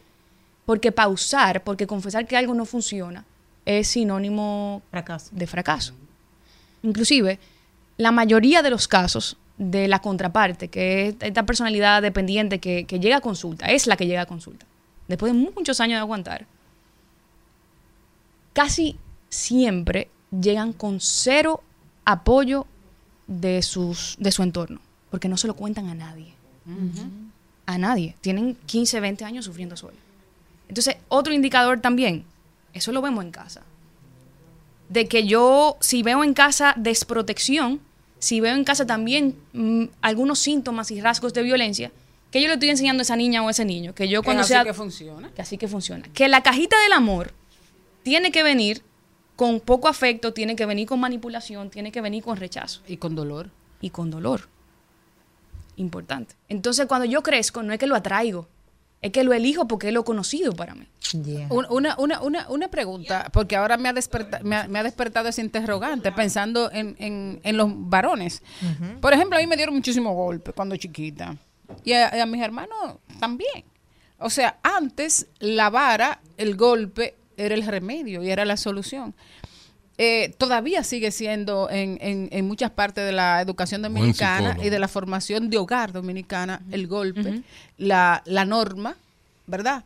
Entonces, tendrá que ver es- ese golpe, esa pela que nos daban cuando chiquitos, que le daban a los varones cuando chiquitos, el remedio que ellos usan para subsanar sus problemas de pareja. Claro que sí. Estamos hablando igual de patrones. ¿Cómo yo resuelvo el conflicto? ¿Cómo yo tengo herramientas de, resolución de conflicto? Lo aprendo desde la infancia. Ahora, si yo he aprendido a que para resolver el conflicto, em, me voy un poquito más profundo. Si yo he aprendido que para que me respeten, yo tengo que alzar la voz. Al final, si yo soy mujer, mujer o hombre, hombre, yo voy a alzar la voz para que me respeten. Si yo tengo que aprender que alguna figura, sea hombre o mujer, eh, tiene que sentirse que domina para sentirse seguro, yo voy a hacer lo imposible para dominar. Y si eso es a través de la manipulación, si eso es a través de darte golpe, y pasa algo, in- inclusive para mí eh, eh, me, me choca bastante que lo veo en adultos, como atiendo a adultos, yo veo el- el- el- lo que pasa después, ¿verdad? Como la consecuencia de esa, de esa crianza. De que muchos padres dan en la cara. Y hay algo, yo no sé si ustedes están de acuerdo con eso, pero hay algo, yo no estoy de acuerdo con los golpes, pero golpes en la cara va combinado con una sensación de que yo te quiero humillar. Y yo estoy de acuerdo con usted. La, yo soy un tipo brillante gracias a mi abuela. Porque mi abuela me mandaba. Pero, Eh, eh, doctora, es Cuidado, narcisista. cuidado si es rasgo narcisista. Es un rasgo narcisista. La- solamente tiene que ir a Google en República Dominicana. Yo creo que no hay cinco dominicanos que tengan patente mundial y yo No, tengo no, una. humildad ante todo. No, Siga, eso no es nada. brillante. La- Vamos. Eso son evidencias, muy bien. Sí, eso. es claro que sí, con datos. Entonces, mi abuela analfabeta, eh, cuando vi- eh, me- vivían en la casa, mi abuela no sabía escribir, pero me mandaba, Dios te ame, te amo, 15 cosas para yo comprársela en el colmado. Chequea, 5 de sopita, 2 de ajo, 3 de esto. Cuando no, yo no llevaba. Literal como era, me daba por la cara y me decía, qué muchacho más bruto. Exacto. Eso no me creó un odio hacia ella, sino la capacidad de para que no se me diera. Yo iba todo el camino, tres de estos, cuatro de estos, cuatro, cinco de estos. Pero eso me dio la capacidad que yo tengo, que cuando veo placa, veo cualquier cosa, tengo una capacidad enorme de memorizar. Y yo no sé si fue eh, la galleta, pero mira, eso me ayudó a la tener la repetición. capacidad que tengo mental de ver algunas cosas. Y yo no sé si es una bendición, pero yo creo que hay muchas personas que se adaptan tal vez a estar con un narcisista porque en el, el entorno donde creció lo condenó, porque yo siempre he creído que hay muchos seres humanos que antes de nacer vinieron condenados. Bueno, eso son mi teoría cuando hago modelo matemático del comportamiento. Entonces, es, yo lo que quiero saber, doctora, una persona que atrae un narcisista, el entorno donde creció, le da mucha herramienta a él para poder buscarlo a ese tipo de, de personas. Claro, crece en un ambiente donde yo te hago sentir insuficiente. Y lo hablábamos también inclusive en, la, eh, en el programa pasado. Desde niño con un sistema de manipulación, donde me, es como si me codifican para eso. De que si yo no estoy constantemente buscando la aprobación de otra gente, entonces yo no me siento plena. Entonces ahí, doctora, se valida la teoría de que nosotros atraemos en base a las heridas que no sanamos. Yo creo, permíteme cambiártelo un poquito, que elegimos en base, En a las a heridas que no sanamos. Porque hay, hay, un- hay una persona eh, que co- es es un constante, no, porque yo siempre atraigo lo mismo. Es que si yo digo, si yo me quedo en el discurso de atraer, estoy siendo víctima de algo. Ok, Si yo hablo de, no, elegimos. elegimos. Estamos jugando un rol activo, por lo tanto, puedo jugar un rol activo en la solución de dejar la relación del narcisista. El- el- la, la- ay, perdón. Y en base a lo que usted comentaba ahorita, entonces, narcisista se nace o se hace. Mi- Dígalo, doctora, Teoría usted es una mujer de demasiado brillante. Exacto. Y de las investigaciones. Exacto. Como todo trastorno de la personalidad es multifactorial, definitivamente debe contener algo genético, que por ejemplo, la raíz del temperamento realmente es genética. Claro. Pero Usted viene también- dañado. Pero también el ambiente. la, parte Tú puedes tener una tendencia a muchísimas cosas y probablemente yo también, todos tenemos tendencia a algo, porque nosotros cargamos todo. Pero que yo tenga una tendencia y el ambiente no me lo alimente, yo puedo ser una, comple- una persona completamente sana. Doctora, le tengo un caso específicamente con ejemplos, porque para los que nos escuchan a veces se pueden encontrar con ciertos rasgos que ya tal vez por la experiencia yo pude correr a tiempo a, a mí misma. Me encontré una persona y me dice, eh, yo estaba en un, en un sitio que frecuento de diversión, que me encanta cantar karaoke allá, y me decía, tú andas muy sin control. Yo estaba sola, bailando, feliz, siendo yo. Y me dice, el que yo andaba mucho sin control. Y yo, ¿y quién te dijo a ti que yo necesito control? Empezamos. Round número uno. Número dos. Le dije, mira, yo estoy buscando unos anuncios. Él me dijo, no, yo soy amigo del administrador de este lugar, pues te puedo ayudar, qué sé yo qué. Yo, ah, muy bien. Me dijo, llámame tal día, vamos a ver si nos reunimos. Ah, perfecto, no hay problema. víctima. Lo llamo. No, lo llamo. Y me dice, tú lo que tienes que hacer es casarte conmigo y dejar esa cosa así, no trabajas y yo te voy a mantener todo. Y le dije, yo nunca me he acostado con nadie para conseguir nada. Ra, segunda. Entonces luego de ahí, cuando le pregunto, eh, dice él, dime de, tú no sabes que yo tengo interés, te digo, yo, mira, oye, una cosa, yo a ti te veo como un hermano, ya tú sabes lo que hay. O sea, ya tú eres familia. Y entonces la pregunta de él es, ¿tú eres pájara? Porque, ¿por qué? Sí, eso fue la pregunta. ¿Por qué tú tienes que decir, toda la gente, todos los hombres tú lo tienes como a mí, como, como hermano? Y yo, no, esos son los que no me gustan. Porque había uno que me gusta y la que se tuvo que convertir en hermana fui yo. Tan. Entonces, son privada, actitudes. No, son actitudes. Claro, porque No, lo que me pasa a mí le puede eso, pasar ¿eh? exacto Claro. a una persona. Esto, esta persona que tiene todas las inseguridades del mundo, porque me vio brillando sola. Yo estaba bailando tranquila y me dijo que yo estaba en- ¿Qué le puede decir usted si hay alguna joven o una mujer que esté en una situación parecida a la mía, que yo vi eh, banderas rojas y salí de Villadiego huyendo? Bueno, definitivamente, desde que tú comenzaste a hablar, es una persona que está inundada y gobernada por todas sus inseguridades. Cuando una persona tiene que minimizar a la otra, definitivamente está compensando un déficit, ¿verdad? Eso, es- eso, Ay, es, dijo. eso es ley de vida. Yo recomendaría, y tú sabes que eh, fui una vez a, a- a un programa también y dije, mándate corriendo. Y me acabaron porque a la persona hay que darle segunda oportunidad. No, no, no, no, no, no. Una persona que muestre agresión desde un inicio no necesita una segunda oportunidad. Un perro. Es que hablando por teléfono, ¿qué tal? Perdón, perdón, perdón. es un gato. Siga, doctora. Y ojo, yo no estoy diciendo que toda persona con ese comportamiento es narcisista, no necesariamente. Puede ser machista. Y luego, machista, eh, y luego machista narcisista, y luego machista psicópata. Ah. Cositas, pequeños detalles sin importancia. Hay como un mix ahí. Pero definitivamente tienes rasgos. Definitivamente. ¿Dónde la gente puede conseguir? Mire, doctora, yo lo escuché por allá al mediodía con Mariotti y compañía. Yo tengo estas características, pero no lo quería decir en el aire. Quiero hablar con usted. ¿Dónde la Pero antes de conseguir? decirle a la doctora eso, yo quiero decirle a la... Mire, si usted necesita un psicólogo o una psicóloga, vaya donde este ser humano. Este ser humano es brillante. Wow, este ser humano qué- tiene capacidad de, hablar y ni siquiera parpadea, tiene seguridad de lo que está diciendo. No, no, eh, este, este ser humano es una cosa increíble. Esta gente son locas y los locos así son los que rompen la regla. Vayan donde una persona así no gaguea, dice la cosa clara, tiene clara su idea y no le importan lo que piensen los otros de su convicción. Eso es grandeza, doctora. No, pero gracias. De Me verdad voy con el corazón lleno. De De verdad que sí. Así nosotros también la mandamos con el corazón lleno de amor. ¿Dónde la gente la puede conseguir para que vayan y se carguen de seguridad y de todo eso brillante? Yo estoy en el centro Psicomet, pueden buscarlo en Instagram así mismo. Tratamos de responder todos los mensajes lo más pronto posible, así que me pueden escribir por ahí o a mis redes, que es psicóloga Mónica Mejía. Y si hay alguien que ha detectado, y lo doy este mensaje con, con el corazón, ¿verdad? Porque son, tienden a ser personas que tienen muchos años sufriendo. Si alguien ha detectado que es dependiente de otra persona, no necesariamente narcisista, sino ha sufrido violencia psicológica, financiera, eh, oye, hasta Sexual. física, ¿verdad? Sexual. Eh, hoy es un buen día para coger ese teléfono y escribir. Escribir a un psicólogo, a una psicóloga, a mí puede ser, al centro de Psicomet. Y podemos hacer un equipo hermoso para sacarte de ahí. Y obviamente tú como el protagonista de tu historia. Doctora, si uno va a matar eh, ratones, uno usa un raticida. ¿Y qué uno hace para matar narcisistas? Raticida. Al mediodía, al mediodía, al mediodía con Mario y compañía. Garras, picos, pelos, plumas, plumas y colas.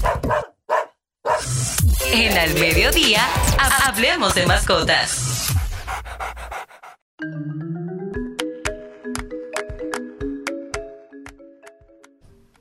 Y seguimos el programa aquí felices. Ahora recibimos a Ramón Molina, que viene a hablarnos de mascotas. Hola Ramón. Bien. ¿Y Cuéntenos todo. Aquí tranquilito, viendo el dinamismo que genera eh, la chispa de este programa a todos nuestros oyentes. Después de escuchar a un narcisista, tenemos un tema sumamente interesante. ¿Y qué hago si mi perro dice, no, no voy para la calle? Mira, eso es un tema bastante interesante porque se ha, se ha registrado el caso de perros que no quieren salir a la calle, que lo intentan sacar y ellos no quieren salir, se quieren quedar ahí. Eso se debe a que no socializaron de, eh, a temprana edad, a que no se desensibilizaron y a que tienen un temperamento muy sumiso, muy sumiso. También se puede dar el caso que en sus primeras salidas hayan tenido una experiencia negativa y eso hace que el perro no quiera salir porque piensa que va a vivir esa experiencia. Los perros aprenden por asociación, asocian sus acciones con el resultado que tenga si esa acción de haber salido a muy temprana edad le trajo un resultado negativo, es posible que el perro no quiera volver. ¿Cuál puede ser una mala experiencia? Si tú vives en un edificio y al salir la puerta lo, lo, lo- lo- golpea, el ascensor se cae por la escalera, o simplemente el ruido de los, de los vehículos, eh, otro perro lo agreda, otra persona le, resulte un poco agresiva hacia él, y eso él lo asocia con algo negativo y no quiera salir. Hemos aprendido contigo que al, al menos las dos, los dos primeros meses es importante dejarlo en su manada con su mamá, que se alimente todavía y después de ahí empezar a detectarlo para tú llevártelo. Tú siempre haces esa recomendación al mínimo dos meses. Dos todo lo meses que con la que madre. aprender. Exacto. Y dos meses con nosotros. Y dos meses con ustedes. Entonces, ¿a qué edad? entiendes tú que tiene que empezar esa primera socialización. Ese como cuando llevamos los niños al, al preescolar, al maternal. ¿A qué edad los perros necesitan salir? Ocho semanas Luego, o sea, eh, son las que debe estar con su mamá y sus hermanos. A partir de esas ocho semanas, el perro debe ser destetado y debe ser, pasar al comportamiento humano, a ser tratado por humanos. A partir de las ocho semanas de nacido, hay que comenzar a, a que el perro se familiarice con todo lo que va a manejar cuando sea adulto. Las primeras 16 semanas de vida son vitales para que el perro pueda aprender a socializar y a desensibilizarse a su entorno. Es muy importante también, Jenny, mencionarte de que eh, la edad de 16 semanas también es muy vulnerable para enfermedades. Por eso los médicos veterinarios te recomiendan que durante los primeros cuatro meses de vida tú no lo saques a ningún lado. Y es con el, con el tema o con el fin de protegerlo ante enfermedades inmunológicas que pueda adquirir. Pero está la parte de la, eso es para enfermedades físicas, está la parte de la enfermedad emocional, de la mente, que también tenemos que enriquecerla y tenemos que someterlo a, a esas distracciones, a esas variantes que te ofrece el entorno. Entonces tenemos una disyuntiva ahí muy grande. O lo expongo a que posiblemente se me enferma o a seguramente mi perro tenga un temperamento inestable por no conocer el, el entorno. La parte mental, eso nunca lo había pensado, de que también teníamos que cuidar la parte mental de los perros. ¿Cómo se cuida? Mira, lo que sucede es que los perros, igual que nosotros, tenemos cinco necesidades fundamentales que nutren nuestra salud. La salud nuestra, eh, tanto física como mental, tiene que ver con la alimentación, el descanso, el ejercicio físico, la recreación y dar y recibir afecto. Eso nutre nuestra salud.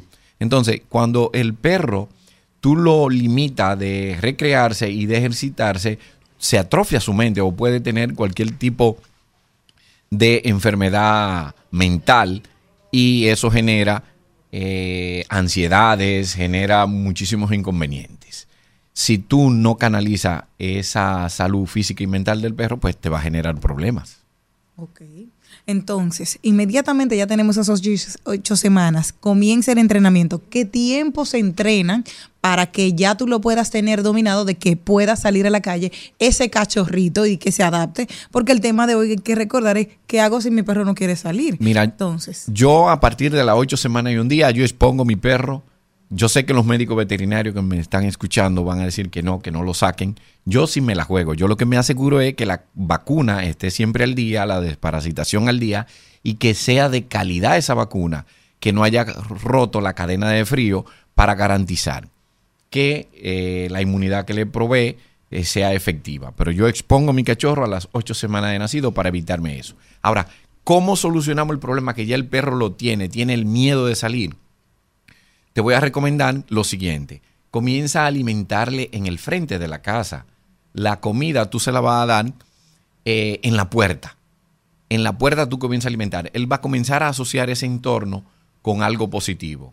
Luego de ahí tú puedes, ya que él no muestra ninguna sensibilidad a la puerta, pues ya pasas al, afuera de la puerta y gradualmente le vas exponiendo poco a poco, poco a poco, le va agregan, agregando grado de dificultad y de esa manera él comienza a asociar su entorno con algo positivo. Ok, Los- pero ya hablamos cuando era joven y, y para salir, pero cuando es mayor y son adoptados, exacto. Sí. y no quiere salir. Eh, eh, es que el trauma a medida que va pasando el tiempo es mucho mayor. Entonces tú tienes No, que... pero sí, pero era en su, en su, vamos a decir, en su adolescencia salía, pero ya mientras es más mayor se pone más, más vago, se va cansando. Ah, ya, eso es otra cosa de que sea por sedentarismo que el perro se quiera quedar en la casa. Eh, al igual que nosotros, nosotros cuando estamos entrando en edad, pues nos ponemos un poco más sedentarios. Tenemos que respetar eso y tenemos que proveerle de un ejercicio y de una recreación mínima acorde a su edad. Si tú ves que el perro ya no siente el deseo por sedentarismo, por su edad, déjalo tranquilo. Es como nuestros abuelitos que quieran, que quieran pasarse el día entero sentado en los una mesa. jóvenes, los que están gordos, que no quieren salir, que tú ves se sofocan desde que bajan dos escalones. Sí, pero eso es, es salud. La gordura es salud. Entonces, ¿qué tú tienes que hacer? Vete a tu médico veterinario, que le hagan un hemograma, que le hagan un chequeo, que lo pongan a dieta, para que él sí tenga el deseo y la, y, y la voluntad de querer ejercitarse y querer salir. En estos minutitos, ¿qué hacer con esos gatos que se le atraviesan y que se le paran delante de los perros? Porque eso es otra cosa. Cuando sales tú tal vez a pasear, se te para un pelo, eh, se te para un gato engrifado. Entonces, ¿qué haces tú? Porque eso es uno de los pleitos más grandes que hay. No solamente el gato, también pueden ser otros niños, otros perros, un pollo, cualquier otro tipo de animal, incluso una bicicleta. Hemos visto perros que cuando ven una bicicleta o una moto le quieren brincar literalmente encima. Eso es un tema de desensibilización, estarlos exponiendo a muy temprana edad a eso y de corrección. Si tú no quieres que el perro persiga el gato, tú tienes que corregir a tu perro con un de la manera en que tú entiendas que sea efectiva, siempre y cuando el perro te vea a ti como su líder. Si tú no eres líder para su perro, tú no tienes derecho alguno de corregir al perro. Y para eso es, tú te posicionas jerárquicamente ante el perro, manipulando sus necesidades, que ya le hemos mencionado. Y también siendo un buen proveedor de sus necesidades. Y el perro te va a ver como su líder. Y cuando tú corrijas un comportamiento no, no deseado, el perro va a entender que mi jefe se molestó. Pero si el perro no te ve como su líder, no le va a importar que tú te molestes. Problema tuyo. Problema tuyo. E incluso puede in- el perro decir quién eres tú para corregirme y él entonces ser quien te corrija a ti. Y sabe cómo corrigen los perros. Mordiéndote. Ramón Molina de Molina K9. Molina, ¿cómo puede la gente continuar esta invitación, esta conversación contigo y si tienes alguna invitación que hacer? Sí, claro que sí, podemos. Me pueden contactar en el usuario único de las redes sociales Molina K9. También queremos invitarle a que nos sigan aquí en, en- en este interesante programa.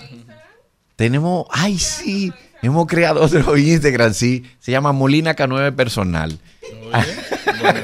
Muy bien. Ahí, hemos creado un Instagram para publicar cosas no solamente De vida. de mi vida, que hay gente que es muy interesada. tipos de animales. De otros tipos de animales, no solo de cuatro patas. Ramón Molina, ya saben, Molina K9. Gracias, mi gente, por habernos acompañado hasta mañana, si Dios quiere. Hasta aquí, Mariotti y compañía. Hasta aquí, Mariotti y compañía. Hasta mañana. Rumba 98.5, una emisora RCC Media.